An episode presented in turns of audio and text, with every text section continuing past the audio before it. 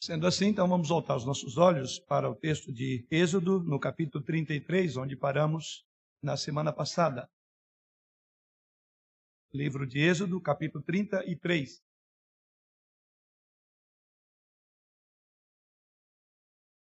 Para aqueles que estão conosco pela primeira vez nesta noite, ou aqueles que nos acompanham aí pelas redes sociais, queremos lembrar que nós estamos aqui numa trajetória praticamente deste ano todo, estamos caminhando pelo livro de Êxodo. E assim, nessa exposição desse livro, chegamos a este capítulo de número 33.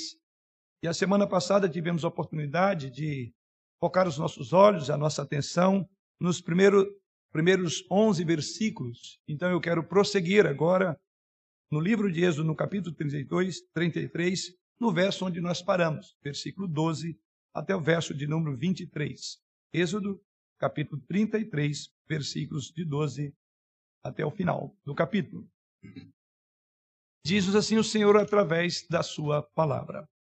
Disse Moisés ao Senhor: Tu me dizes, fazes subir este povo, porém não me deste saber a quem és, a quem has de enviar comigo. Contudo disseste: Conheço-te pelo teu nome, também achaste graça aos meus olhos.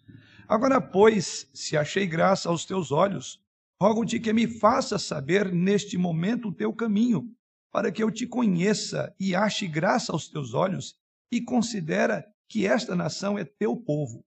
Respondeu-lhe: A minha presença irá contigo e eu te darei descanso. Então lhe disse Moisés: Se a tua presença não vai comigo, não nos faça subir deste lugar. Pois como se há de saber que achamos graça aos teus olhos, eu e o teu povo, não é porventura em andares conosco, de maneira que somos separados, eu e o teu povo, de todos os povos da terra. Disse o Senhor a Moisés: Farei também isto que disseste, porque achaste graça aos meus olhos, e eu te conheço pelo teu nome.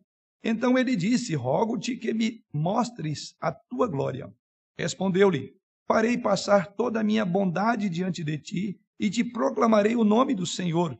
Terei misericórdia de quem eu tiver misericórdia e me compadecerei de quem eu tiver eu me compadecer. E acrescentou: Não me poderás ver a face, porquanto homem nenhum verá minha face e viverá. Disse mais o Senhor: Eis aqui um lugar junto a mim, e tu estarás sobre a penha. Quando passar a minha glória, eu te porei numa fenda da penha, da penha e com a mão te cobrirei até que eu tenha passado. Depois, em tirando eu a mão, tu me verás pelas costas, mas a minha face não se verá. Primeiros 11 versículos desta passagem, deste capítulo, especialmente o versículo 3, o Senhor fez a seguinte afirmação a Moisés, e podemos ver isso a semana passada. Deus disse: Olha, eu vou subir, e vocês, melhor dizendo, vão subir àquela terra que eu prometi, a terra que mana leite e mel, porém eu não subirei no meio de ti. Isso resume a ênfase dos doze primeiros versículos. Vocês vão, mas eu não estarei com vocês. Porque se eu ficar no meio de vocês, eu vou matar todos vocês vocês não estão prontos para andar comigo. Eu os tirei para andar com vocês. Mas no capítulo 32, vimos também, mensagens anteriores, que o povo transgrediu. Enquanto Moisés subiu para receber as tábuas da lei, o que vemos é uma rebelião, uma obstinação, um culto a lá homem, onde erigiram o bezerro de ouro. E aqui no capítulo 33, os 12 primeiros versículos, ah, resume-se nisso. Vocês irão porque eu vou cumprir o que eu disse. Porém, eu não vou mais com vocês.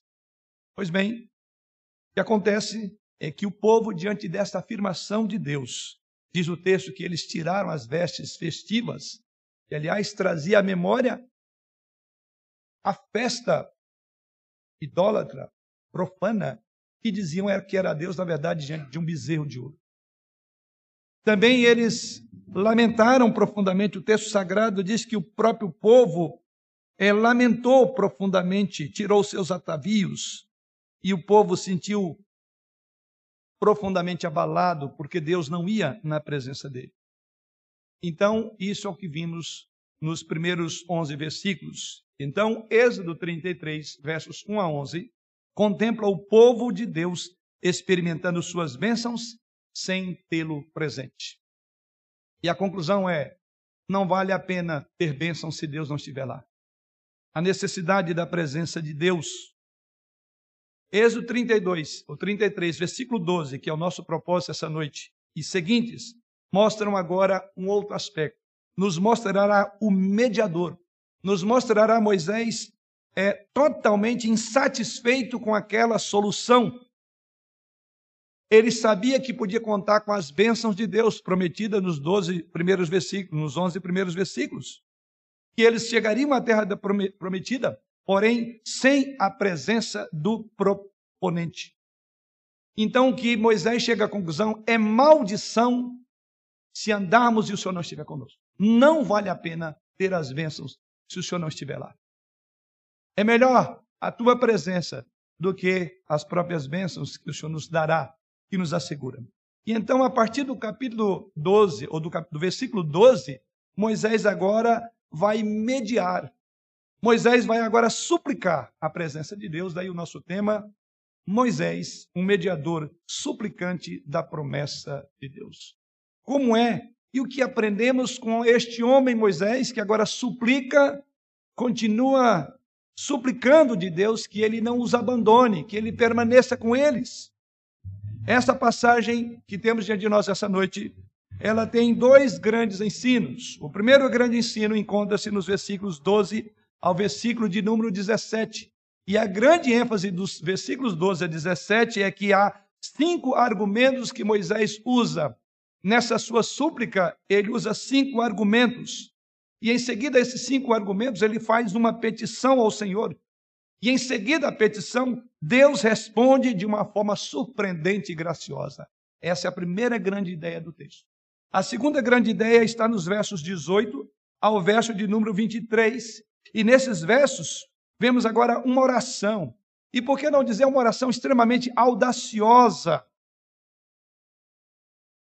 E novamente, em resposta agora a esta oração audaciosa, há uma surpreendente e graciosa promessa de Deus. Vamos orar ao Senhor, suplicando que essas duas verdades sejam marcantes para a minha vida, para a sua, como foi no contexto dessa passagem. Pai, nós oramos mais uma vez, suplicando a tua bênção, a tua direção. Guia-nos pela tua palavra. Não nos permita devagar o nosso pensamento em qualquer outro assunto que não seja olhar para a tua glória, para a tua bondade, para a tua graça, para a tua palavra, que é a revelação do teu coração, dos teus pensamentos, da tua pessoa para nós. Leve cativo todos os nossos corações em obediência a Jesus Cristo, enquanto meditamos na tua palavra. Em nome dele que oramos. Amém. Primeira grande verdade, vamos a ela a mediação reveladora de Moisés. É a grande primeira verdade nos versos 12 a 17. O que vemos aí é que Moisés, mais uma vez, vai entrar como mediador. E é por isso que o versículo 12 introduz essa seção do texto dizendo: Disse Moisés ao Senhor. Quer dizer, depois daquela promessa de Deus, olha, pode ir, eu não vou. Há algo aqui curioso também, porque quando Deus disse que não iria com o povo, nós observamos isso a semana passada, que quanto a Moisés, Deus continuava, lembra a tenda que ele separou? Deus falou: você vai ter uma tenda. E diz que o povo olhava, digamos, com o dedo na boca, meio que invejando: nossa, olha lá, a nuvem vem, Deus tem uma comunhão. Mas Moisés não se dá por satisfeito, porque o texto sagrado, Moisés poderia ser um egoísta e dizer: não, ok, eu continuarei tendo essa presença de Deus. Mas aqui Moisés diz: Senhor, não é bem assim. E o versículo 12: Disse Moisés ao Senhor: Tu me dizes, faze subir este povo, porém não me deste saber a quem has de enviar comigo. Contudo disseste, conheço-te pelo teu nome, também achaste graça aos meus olhos. Então, nessa primeira parte do nosso texto, o que veremos é que nesta mediação de Moisés, ele revela algumas coisas. O que vemos? Por isso que chamamos aqui de mediação reveladora, porque enquanto Moisés faz essa mediação, Algo aprendemos aqui. Revela, primeiramente, que há uma aliança eterna da graça, que ele vindica. Fala, peraí, Não é bem assim, o Senhor havia prometido. Em segundo lugar, revela o próprio coração de Deus na resposta graciosa. Por outro lado, esse texto fala do antigozo que teremos em Jesus Cristo, como temos aprendido até aqui. Êxodo leva-nos para os evangelhos. Êxodo aponta para Cristo. Pois bem, irmãos, então, como vemos, nos versículos 12 a 16, vemos aí que Moisés estava totalmente insatisfeito com o estado de, de coisa descrito nos primeiros 11 versículos. Ele não se satisfez, porque ele volta mais uma vez à presença do Senhor. E o que vemos aqui é mais ou menos isso, quando o Senhor disse: Olha, tudo bem, eu vou levar vocês para a terra prometida, eu vou dar a vocês uma terra que manda leite e mel. Vimos isso lá nos versos anteriores, mas eu não subirei. A minha presença não estará com vocês. E é por isso então que Moisés, por assim dizer, retruca no versículo de número 12. Moisés está totalmente insatisfeito com aquela proposta de Deus. Ele não gostou, vamos usar a nossa linguagem, da negociação. É como se dissesse: não está bom para ambas as partes. Tem algo aqui ainda, Senhor. E é isso que vemos agora a partir do versículo de número 12. E aqui eu diria que Moisés corajosamente volta mais uma vez à presença de Deus, armado com fortes argumentos em favor de Israel diante de Deus. Então nós veremos exatamente isso. Nisto aqui, irmãos, nós então vemos Moisés como um prenúncio. Ele é o tipo do verdadeiro mediador para o qual ele aponta, que é Jesus, que falará audaciosamente diante de Deus a favor de mim e de você, porque ele é o grande sumo sacerdote, ele é o advogado, então ele pleiteia a nossa causa. Entenda que Moisés é um tipo de Cristo. Ele é um tipo de mediador, como foi Jesus. E, na verdade, toda a mediação de Moisés entre o povo e Deus, e Deus e o povo, apontava para Jesus Cristo. Então, observe aqui, ele reflete o verdadeiro mediador, que, como Jesus fala audaciosamente com Deus. E é por isso que você veja, veja aí no verso de número 12, ele começa com uma reclamação. E a reclamação de Moisés tem um fundamento muito sólido. Não é uma linguagem qualquer, eu diria que é uma linguagem contundente e convincente porque ele está mediando a causa do povo, baseada no fato de que Deus não só disse a ele, mas também Deus disse a toda a nação que ele seria o mediador divinamente designado. Ele sim foi divinamente designado por Deus e nomeado para o cargo de mediador. E Moisés, é, como disse aqui, tu me dizes, faz subir este povo, versículo 12, porém não me destes a saber a quem has de enviar comigo. Ele disse, espera aí, o senhor puxou meu tapete, eu sou mediador, eu não sei. Eu vou ignorante da tua presença? Espera aí, Senhor. É uma mediação audaciosa, mas bem fundamentada no próprio Deus. Em outras palavras, o que ele está dizendo, Senhor, no versículo 12: O Senhor me deu este trabalho enorme, mas não me disse realmente quais são os teus planos. Como eu posso ser mediador de algo que eu não entendo, que eu não sei? Especificamente, ele está dizendo: O Senhor me disse que está me enviando. O Senhor disse sim que genericamente vai enviar mensageiro adiante. Que é isso que Deus prometeu: vou enviar o meu mensageiro diante de vocês, o anjo. Mas ele diz: Mas eu sou mediador. E se eu sou o mediador, o Senhor não me escolheu, não foi eu que escolhi o Senhor. Foi o Senhor que me escolheu para ser mediador no meio desse povo, não é isso? É como ele estivesse dialogando com Deus. Então eu acho que o Senhor deveria compartilhar essas informações comigo também. É exatamente isso que ele diz no versículo de número 12. Acho que o senhor deveria então falar comigo também. Então ele começa essa reclamação. Ele começa como que reclamando: se eu sou o mediador, foi o senhor que me escolheu? Então não tem sentido eu não entender os teus planos. Mas Moisés começa com uma reclamação e ele aqui segue essa reclamação alguns argumentos. Vamos ver os argumentos de Moisés quando ele coloca-se diante de Deus. Na segunda metade do versículo 12, nós observaremos o que ele vai dizer aí. Ele diz: é, Tu disseste, conheço-te pelo nome, também achaste graça aos meus olhos. Primeira argumentação de Moisés é a argumentação da eleição da graça de Deus dele mesmo. Ele diz: Foi o Senhor que me escolheu. Eu não escolhi o Senhor. Então, o primeiro argumento que Moisés usa para que clamasse a presença de Deus e Deus não se ausentasse, ele diz: Nos teus planos da tua eleição, o Senhor me escolheu para isto. Disseste: Conheço-te pelo teu nome. Não foi eu que conheci o Senhor antes, mas o Senhor já me conhecia pelo nome. Também achaste graça. É a eleição, é a graça da escolha. Moisés está apelando para o seu papel de mediador. E o que ele está dizendo, Senhor, eu não inventei ser mediador. Não é um papel que inicialmente eu queria para mim mesmo. E aqui vale ressaltar outras mensagens. Lembra lá no capítulo 3? Lembra quando Deus estava convocando Moisés para subir com o povo? Quando Moisés, quando Deus diz: "Olha, eu vou tirar o meu povo". Qual foi a ideia que vimos lá no capítulo 3, lá atrás?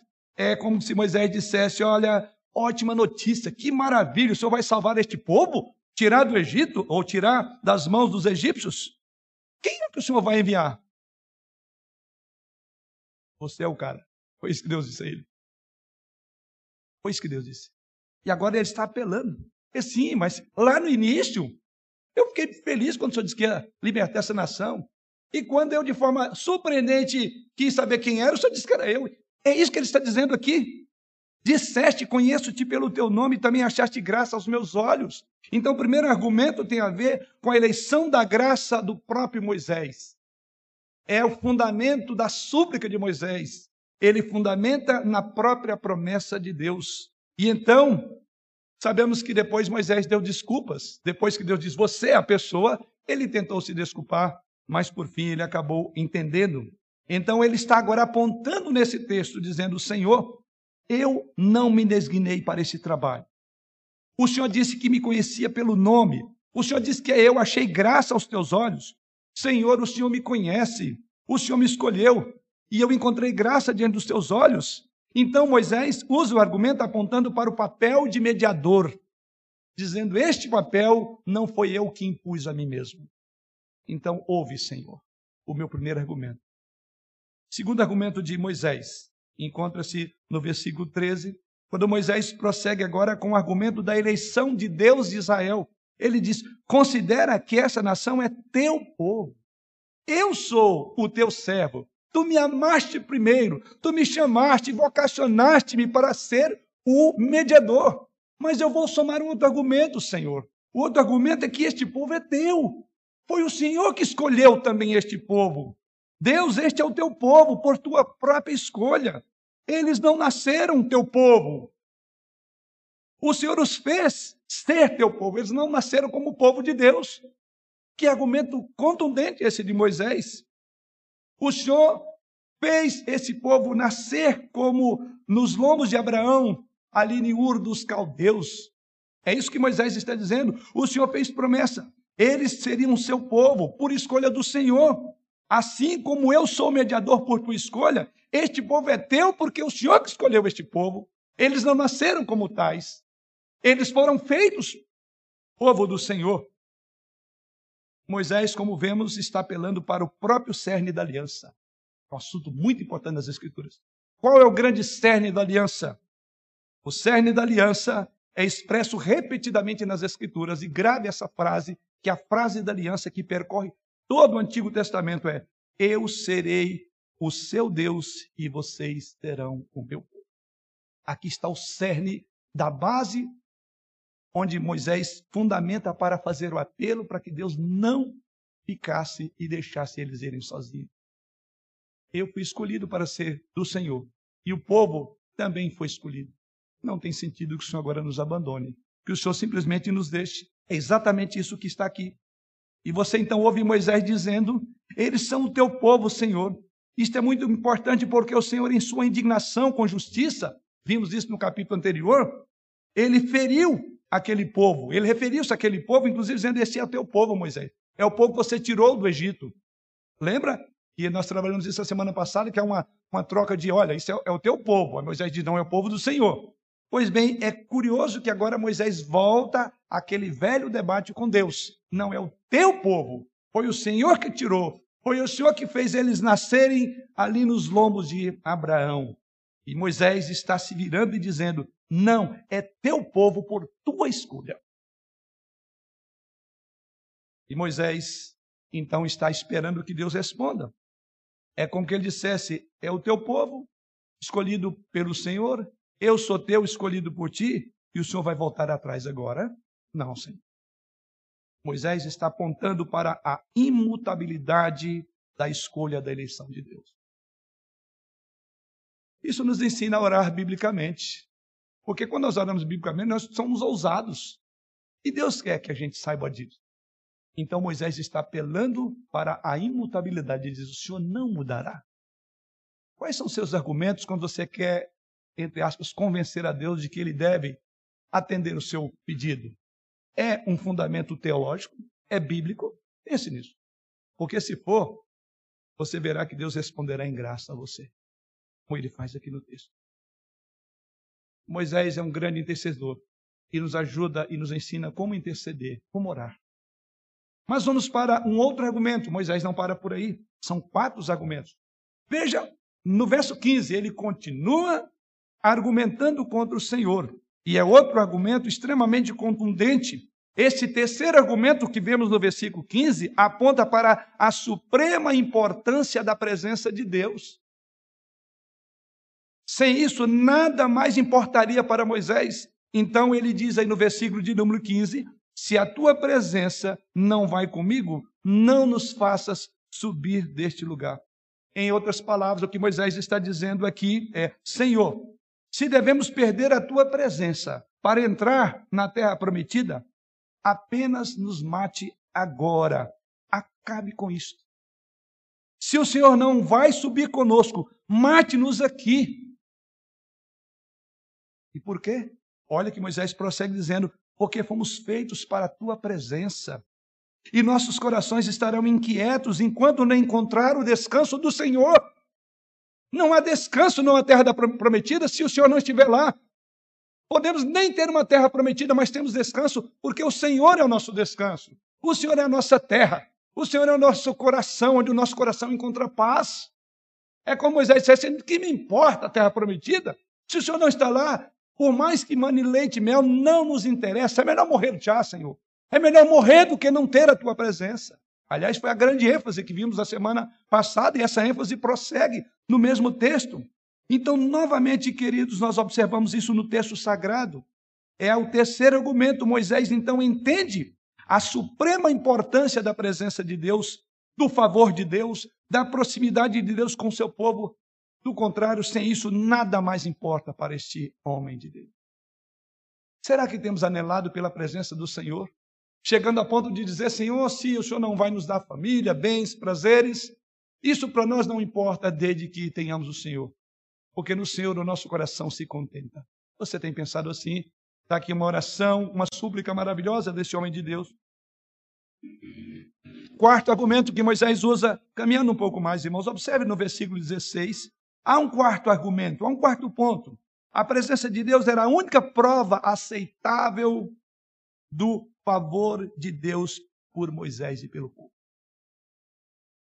Quando ele diz lá: Pois como se há de saber que achamos graça aos teus olhos, eu e este povo? O que está dizendo? A tua presença é uma evidência da graça. O que significa dizer que uma terra da promessa sem o Senhor não tem graça nenhuma. Como Moisés pensa diferente de nós que somos utilitaristas de Deus, né? Nós queremos as coisas de Deus, queremos o nosso bem-estar, independentemente se temos Deus ou não, mas Moisés não pensa assim. Como temos que aprender com esse, esta oração, essa intercessão, este homem suplicando? E é exatamente isso que ele diz: não é porventura em andares conosco, pois como se há de saber que achamos graça aos teus olhos? Ele diz: a manifestação da graça não é nem a terra prometida. O que Moisés quer dizer é que podemos nem chegar à terra prometida, o que não significa dizer que a graça não está sobre nós. Podemos até chegar à terra prometida, mas se o Senhor estiver lá, não quer dizer que a graça está sobre nós. Por isso que ele diz aqui: Pois como se há de saber que achamos graça aos teus olhos? Ou seja, além da sua presença e, e do tabernáculo de Deus, como poderia ser demonstrado a aceitação da mediação de Moisés, se não fosse na presença de Deus com ele? Por isso que Moisés, que Deus diz: "Eu te escolhi". Então Moisés diz: "Eu não escolhi o Senhor". Então, se o Senhor me escolheu, onde fica a minha intercessão? Como saberão que eu de fato sou o intercessor, sou o mediador, se o Senhor não estiver conosco? Então ele prossegue ainda no verso 16. Novamente, observe no verso 16, ele argumenta que a presença de Deus é a marca distintiva da escolha do povo de Deus. Esse aqui é talvez o ponto mais alto dessa passagem. Olha o que ele diz: não é porventura. Então há uma pergunta. A pergunta é: como é que há de saber que nós temos achado graça aos olhos de Deus? Ele prossegue dizendo: não é porventura em andares conosco? De maneira que somos separados, eu e o teu povo, de todos os povos da terra. Aqui está a beleza da vida com Deus. Ele diz que não é com base nos bens que Deus nos dá que o mundo saberá que somos filhos de Deus. Ele diz, mas é andar com o povo dele, é andar com Deus. Ele está dizendo, Senhor, o que nos torna diferente é tu estás conosco. Porque os homens do mundo podem ter todos os bens, podem ter coisas da terra prometida, mas não quer dizer que Deus está com ele. Mas a tua presença é o que evidencia que somos um povo especial. Que grande lição para nós hoje, como diz que somos utilitaristas de Deus. O que nos torna diferente, diz Moisés, não são as ordenanças externas que o Senhor nos deu. O que nos torna diferente não são as coisas que o Senhor tem nos prometido. O que nos torna diferente é que o Senhor está conosco. Essa é a única coisa que nos torna diferente do mundo, irmãos. Ou seja, todos os sinais da aliança no mundo estão vazios, a menos que tenhamos a marca distintiva final da presença de Deus. É isso que, como povo de Deus, devemos ter.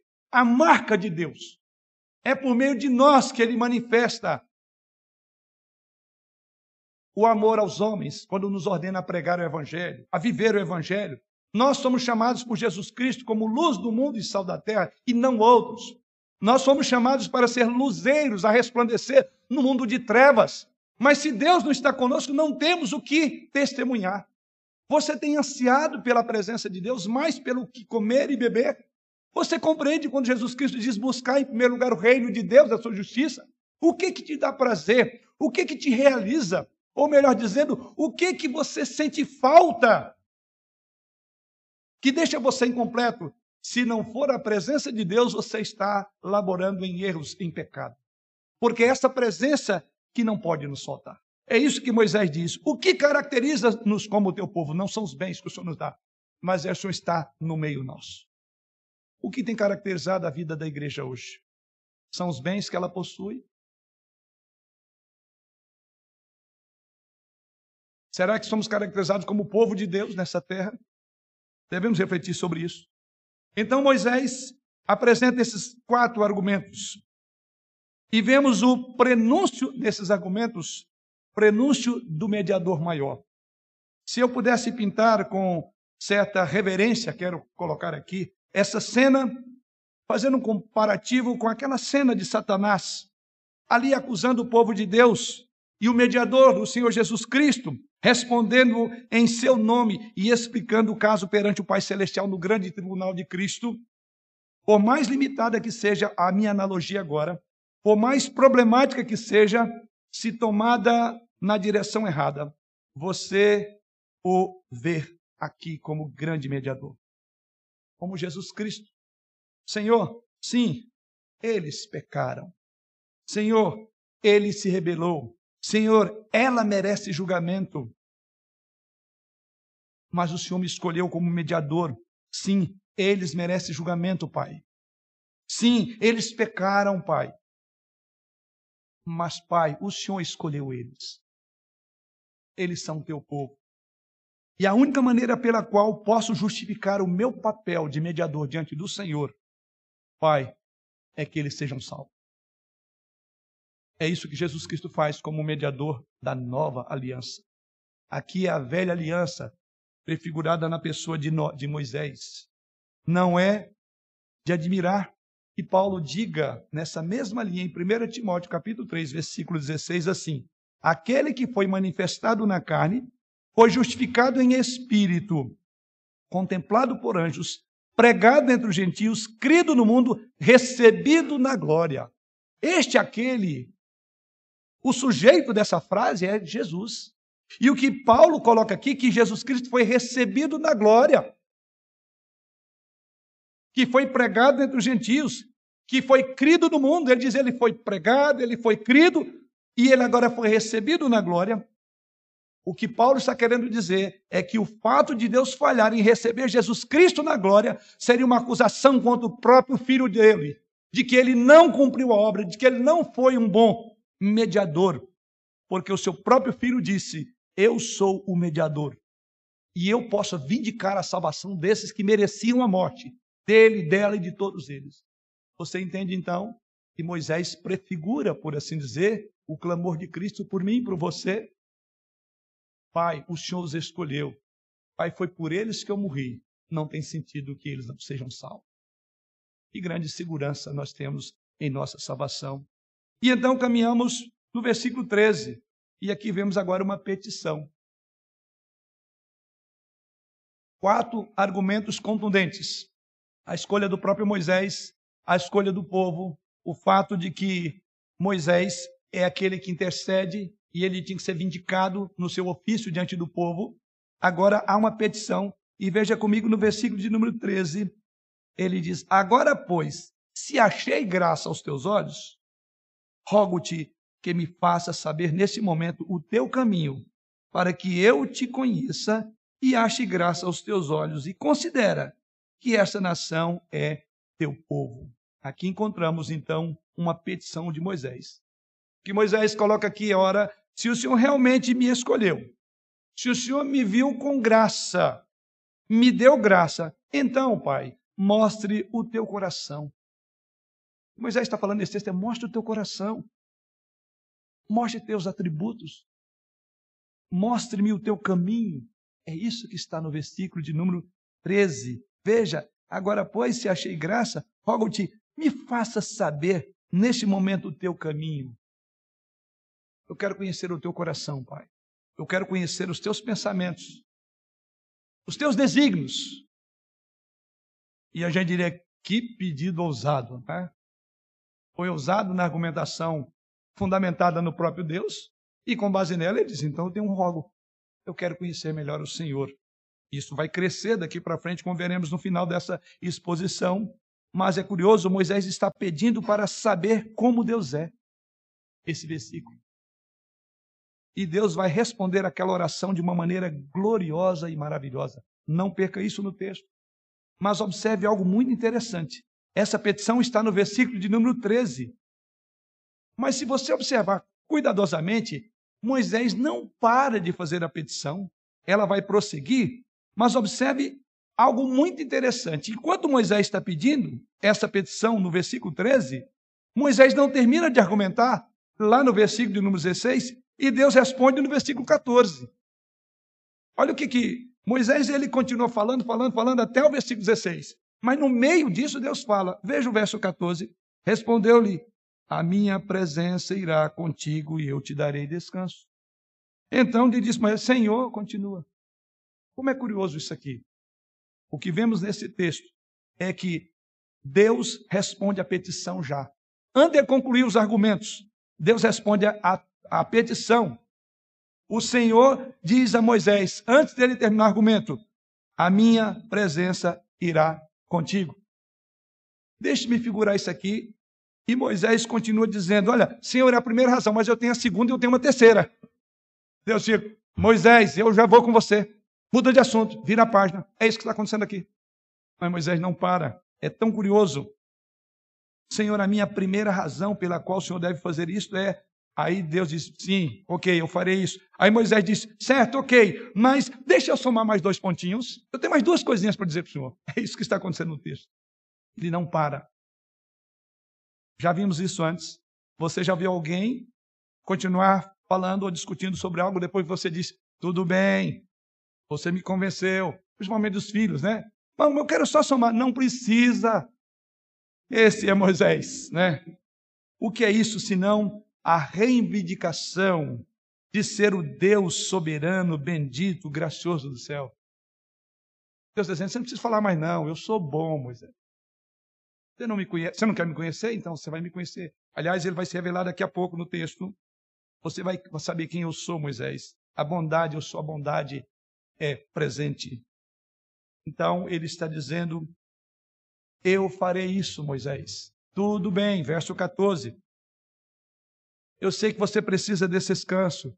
Tudo bem, eu te darei o descanso. Vamos mudar de assunto. Vai ter minha presença. É mais ou menos isso. Mas Moisés continua dizendo, então Moisés lhe disse: se a tua presença, está repetindo de novo, não vai conosco. Depois no verso 16, pois como há de saber que achamos, achamos graças? Então, a petição de Moisés. E na segunda parte, a resposta de Deus. Verso de número 17. Primeiro no verso 14 diz: Tudo bem, eu vou com vocês. Mas no verso 17, agora Deus continua. Disse o Senhor a Moisés: Farei também isto. Ó, quer dizer, eu vou no meio de vocês. Mas farei também isto que disseste, porque achaste graça aos meus olhos e eu te conheço pelo teu nome. O que Deus está dizendo, olha, primeiro eu vou com vocês e eu vou fazer isso. Você não quer me conhecer? Você quer me ver? Eu vou me revelar agora a você. Prepara. Farei também isto. Porque, e ele diz, porque você achou graça aos meus olhos eu te conheço pelo teu nome. Então ele diz: rogo-te que me mostres a tua glória. Olha que a coisa vai crescendo aqui. A maneira como Moisés quer ver Deus no texto sagrado. É maravilhoso como o Senhor responde: A minha presença irá contigo e eu te darei descanso, Moisés. A você e a todo esse povo. Então, a segunda parte aqui desta petição é a resposta, que está no verso 17, onde Moisés recebe uma palavra de aprovação com uma frase conectada a essa palavra. Primeiro, você achou graça e eu então irei contigo, porque achaste graça aos meus olhos. Eu te conheço pelo teu nome. Dessas duas expressões, achaste graça aos meus olhos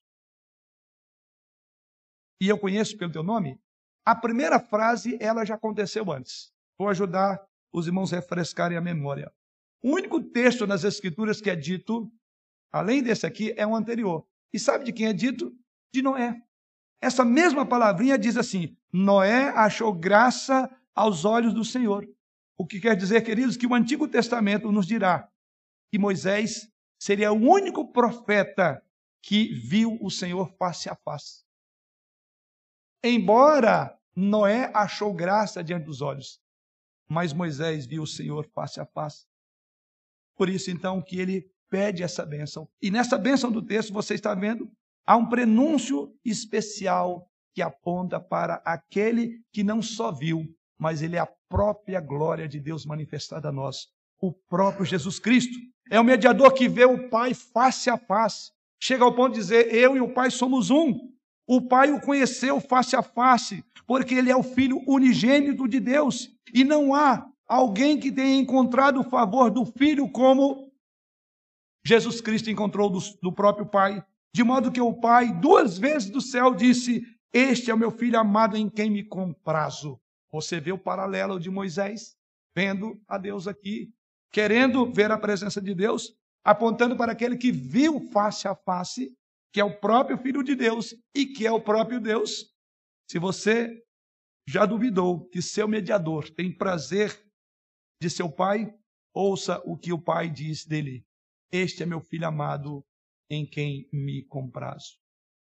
A mediação de Moisés, então, aponta para a aliança da redenção e para o coração de Deus e nos dá um antegozo do mediador face a face com Deus. O Emanuel, que se fez carne e habitou entre nós. Mas essa história ainda não acabou. O texto sagrado prossegue dizendo agora nos versos 18 a 23, isso nos remete à segunda reflexão e última dessa passagem o que vemos em segundo lugar. Todo este capítulo aponta para esta ênfase, a importância da presença de Deus e da oração do mediador por nós. Porque é por ela que Moisés roga. Então, a ousada oração de Moisés reflete a importância da presença de Deus e da oração do mediador por nós. Veja, irmãos, que até aqui Moisés dá um passo adiante e ele faz um pedido audacioso ele quer ver a presença de Deus. E Deus, novamente, ah, por assim dizer, ele volta em resposta a Moisés. Então, esta ousada afirmação de Moisés, aqueles quatro argumentos, aquela petição ousada, reporta agora para a importância que Moisés dava pela presença de Deus, mas também mostra algo da oração do mediador por nós, de Jesus Cristo por nós. E vamos ver nesse texto, como o nosso grande mediador, não há oração de Moisés por você, mas de Cristo sim por nós. Mas Moisés está fazendo isso aqui, diz o texto sagrado. E olha o que Moisés diz aí: mostre-me a tua glória. Veja que Moisés está com foco, verso de número 18. Rogo de que me mostres a tua glória. Parece ser um pedido a princípio para que Deus revele a sua natureza essencial. Eu quero conhecer mais. Então veja que essa argumentação de Moisés, a graça de Deus concedendo e corroborando a sua argumentação, chega ao nível que Moisés diz: Ok, está indo muito bem, mas Senhor, eu quero mais. Já tem garantia que o Senhor vai conosco, o Senhor vai nos abençoar, mas eu quero um pouco mais. Se é que eu posso pedir, com licença, eu quero ver a tua glória. Como esse texto fala de como nós devemos anelar pela glória de Deus. Moisés, eu diria que é um incansável caçador da glória. Ele quer ver Deus. Ele não se contenta com as coisas que Deus venha eventualmente dar, mas ele diz: Mostre-me a tua glória. Parece ser então um pedido não apenas para que Deus revelasse a sua natureza essencial a Moisés, mas também para que Deus volte em manifestação visível, como ele fez antes. Lembra? Várias vezes. Várias. Lembra do cajado? Lembra aqueles atos portentosos? Quando é que ele viu a manifestação da glória de Deus? Na sarça, na sarça que ardia e não consumia. Então dá a entender que ele fala: Eu quero ver aquelas coisas de novo. Eu quero ver a manifestação de que o Senhor está em nosso meio. Mostre-me a tua glória. Essa é a colocação de Moisés. É isso que ele está colocando aqui. O que Moisés está falando, o que é mais precioso é ver a tua glória. E o que aprendemos nesse texto? Vemos então a resposta de Deus. Ele queria a glória visível de Deus. Então, alguns comentaristas dizem, na verdade, ele está se reportando aquelas manifestações, mas parece-nos que não, que ele quer algo muito maior. Mas, pela resposta de Deus, ela nos basta. Não vamos entrar aqui em conjecturas, porque seriam meras conjecturas. Mas a resposta de Deus não é conjectura. O que Deus responde é. Então, vemos a importância então Deus diz o seguinte, na sequência: Respondeu-lhe, verso de número 19: Farei passar toda a minha bondade diante de ti. Opa! Moisés diz: Eu quero ver a tua glória. E Deus responde: Farei passar toda a minha bondade diante de ti. Deus está dizendo a Moisés: Há uma coisa que meu povo precisa aprender, Moisés, com todo esse evento que aconteceu até aqui, é que eu sou bom, além da imaginação de você. É a resposta de Deus. Você quer ver minha glória? Você verá minha bondade. Irmãos, isso é algo para nós pensarmos continuamente. Mesmo naqueles momentos de nossas vidas, como somos, quando somos tentados, por que não dizer, a duvidar da bondade do Senhor em nossas relações, quando Deus faz coisas que são inescrutáveis, quando Ele faz coisas que partem o nosso coração, quando Deus faz coisas que tira o que é de mais precioso de nós, quando Ele parece dar a nós, seus filhos, pedra em vez de pão, então nós devemos lembrar da revelação. Deus diz: Eu vou revelar a bondade minha. Eu sou bom. Como Deus se revela? A revelação está aqui. Ele diz aí: farei passar toda a minha bondade diante dos seus olhos. É daí onde nós cunhamos aquela expressão Deus é bom o tempo todo. Todos os as, as, as perdas nós tivemos de queridos, estava sempre a expressão, mas Deus é bom o tempo todo. Não é, irmão? É a bondade dele. E nós queremos mais. A glória de Deus se revela nessa terra, na bondade dele. Eles vão fazer passar em outras palavras, ele parece mostrar aqui: olha, eu sou tão bom. Isto é o que eu sou em essência, Moisés, eu sou bom. Você quer saber como realmente eu sou? Você quer me conhecer? Veja a minha bondade. Eu me caracterizo por ser bom. E Deus não precisaria de explicar nenhum, basta ver o que aconteceu até aqui e falar: olhe para a história, veja o que aconteceu. Esse povo e você nem deveria estar mais na minha presença, nem deveria nem existir. E você quer me ver? Você me vê nos atos de bondade. Quando eu te perdoei, quando você foi carrancudo, duro, incisivo, que não ia me atender, quando você clamou por este povo difícil, que adorou outro Deus em vez de mim, o que eu sou? Eu sou bom, Moisés. Esta expressão é maravilhosa, irmãos. Farei passar toda a minha bondade diante de ti. Mas há algo mais que Deus responde a Moisés. Em segundo lugar, olhe novamente o verso 19, e ele prossegue dizendo o seguinte: E te proclamarei o nome do Senhor. Você percebe que esta é a única vez, grave aí, em toda a Bíblia, em que Deus é o assunto de uma frase sobre proclamação do seu nome. Eu vou pregar sobre mim mesmo. E Deus está dizendo isso aí, olha, te proclama, proclama eu vou pregar para você do meu nome. Deus proclama a Ele mesmo. Porque a glória é dele. Esse Deus, o pregador. Pode intitular, Deus o pregador. Eu vou proclamar eu mesmo para você. Vou pregar meus atributos para você, Moisés. Você quer me ver? Vou descrever-me para você. Vou pregar os meus atributos. Vou pregar minha natureza para você. Vou revelar como eu sou para você. E a primeira grande pregação, grave no seu coração: Eu sou bom, Moisés. Eu sou bom. É por causa da minha bondade que você não morreu ainda. E a minha bondade que conduzirá você.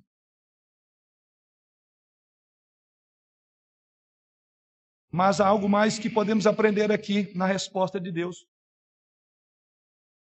Observe ainda no versículo de número 19, Deus prossegue dizendo algo mais: Terei misericórdia de quem eu tiver misericórdia, e me compadecerei de quem eu me compadecer. O apóstolo Paulo, eu creio que os irmãos devem lembrar, Romanos capítulo 9, Paulo vai pregar isto lá em Romanos 19, baseado exatamente nesse texto.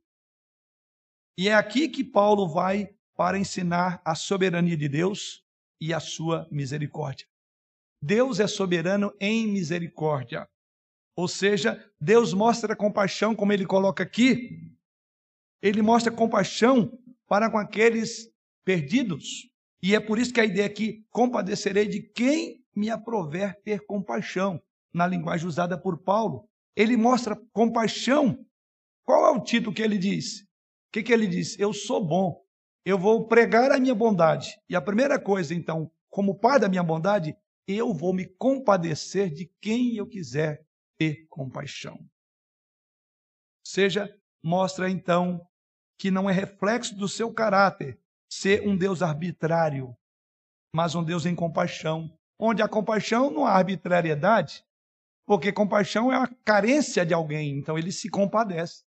E ele diz que ele faz isso de quem ele quer. Então Moisés está defendendo também o mesmo ponto, ou seja, Deus é soberano, mas nunca é arbitrário.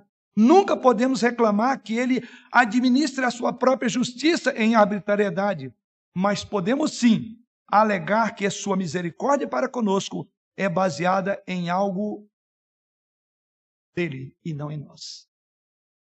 Por quê? Ele diz aí: terei misericórdia de quem eu tiver. Que podemos concluir, irmãos, é que justiça é sempre merecida.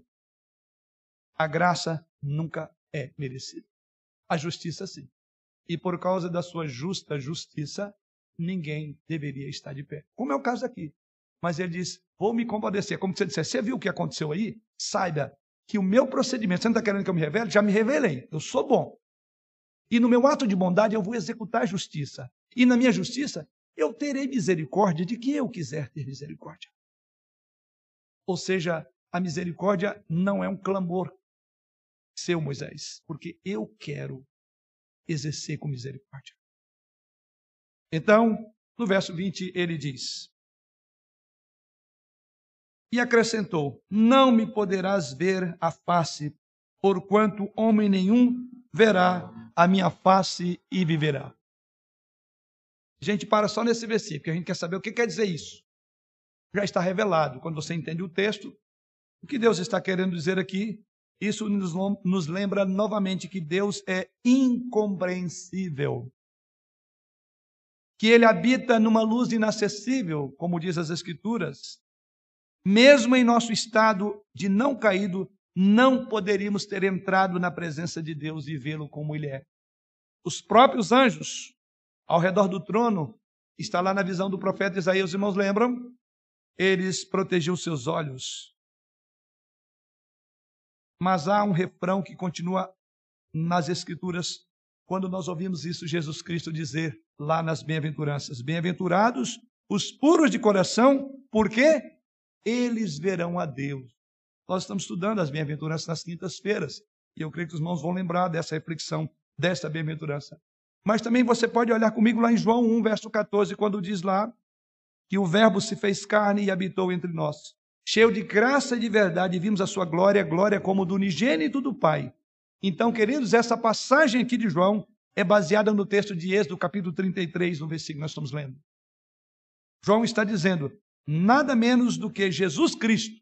Nele nós vimos a glória do Pai. E não há em Deus nada que seja diferente de Jesus. Então, em vez de ficarmos especulando o que quer dizer isso, ver Deus, nós vemos Ele. Por isso, então, que Deus diz: Eis, é, acrescentou, não me poderás ver a fa face a face, porquanto homem nenhum verá a minha face e viverá. Aquilo que Moisés quis ver aqui, Deus em condescendência revelou a mim a você, Jesus. Você quer algo mais do que Ele? Jesus, não precisamos de mais nada, porque Ele é a glória do unigênito do Pai. Isso então nos remete para a conclusão dessa mensagem. Assim como o apóstolo João, lá no capítulo 1, verso 14, dizendo que vimos a sua glória, glória como do gênio do Pai. Para concluir, você pode saber algo melhor do que isso. Abra comigo João capítulo 17, verso 22 a 26. Vamos somar todos esses princípios, porque eles estão aqui em João 17, 22 a 26. É aquela oração de Jesus do ponto de vista da obra já realizada. Também tivemos a oportunidade de ministrar aos irmãos aqui sobre o tema unidade e comunhão, e, e inclusive trabalhamos essa oração de Jesus e vimos ali que ela é vista da obra já realizada. E Jesus está orando pela sua igreja. E aqui então está. Quem é que nós estamos vendo no nosso texto essa noite? Um mediador orando, suplicando pelo povo. Mas veja que coisa bela, extraordinária. Aqui vemos que esta oração do mediador da antiga aliança, para ver a glória de Deus, ali Moisés, ela é transcendida inteiramente pelo mediador da nova aliança. Essa era aquela oração de Moisés. Quero ver a tua glória. Olha o que Jesus Cristo, o mediador da nova aliança, para a qual o próprio Moisés apontava, completa. Veja o que Jesus fala na sua oração, a partir desse verso de número 22.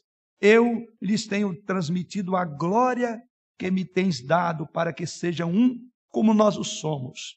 Eu neles e tu em mim, a fim de que sejam aperfeiçoados na unidade, para que o mundo conheça que tu me enviaste e os amaste como também amaste a mim. Pai, a minha vontade é que onde eu estou estejam também comigo os que me deste, para que vejam a minha glória que me conferiste, porque me amaste antes da fundação do mundo. Pai justo, o mundo não te conhece. Eu, porém, te conheci, e também estes compreenderam que tu me enviaste. Eu lhes fiz conhecer o teu nome e ainda o farei conhecer, a fim de que o amor com que me amaste esteja neles e eu neles esteja. Veja quantas vezes Jesus repete a expressão minha glória e a tua glória. O mediador da nova aliança, Jesus Cristo, para quem Moisés apontava como mediador, o verdadeiro mediador, ora aqui, para que você e eu sejamos investidos com a própria glória dele para que eu e você estejamos unidos ao Deus da glória, para que possa contemplar a sua glória para sempre, queridos irmãos. Mas ainda assim, surgirá um dia muito mais glorioso aos santos e que verão isso numa disposição brilhante, brilhante como diz 1 João 3:12. Amados, diz o apóstolo, agora somos filhos de Deus. E ainda não se manifestou o que havemos de ser, Sabemos que quando ele se manifestar, seremos semelhante a ele, porque havemos de vê-lo como ele é.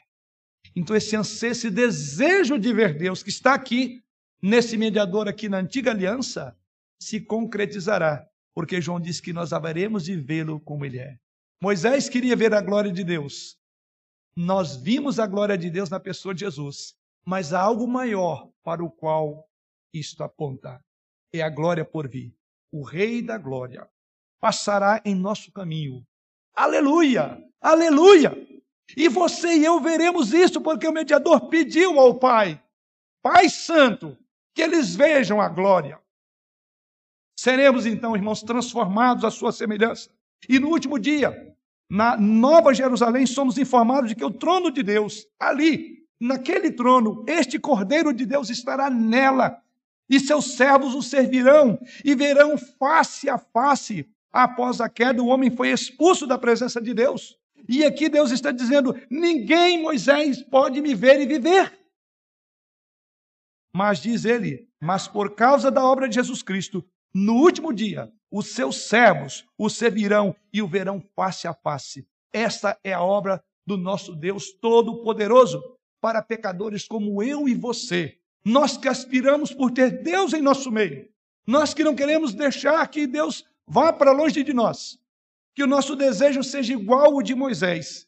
Porque este Moisés viu a glória de Deus de forma figurada ali, para que eu e você possamos viver de forma literal, quando no paraíso veremos ao Senhor Jesus face a face, diante do trono de Deus.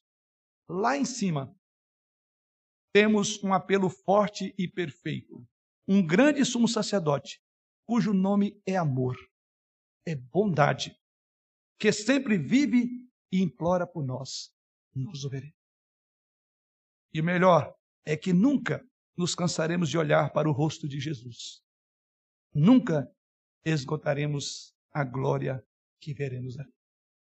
Que Êxodo 33 seja um grande apelo para o muito profundo desejo, como o de Moisés, seja o nosso. E nós estamos caminhando para lá. Já vimos a glória de Deus em Cristo. E veremos Ele face a face, como Ele é. Até aquele grande e glorioso dia que o nosso coração não se satisfaça senão de ter Deus andando conosco em meio às nossas vidas. Amém.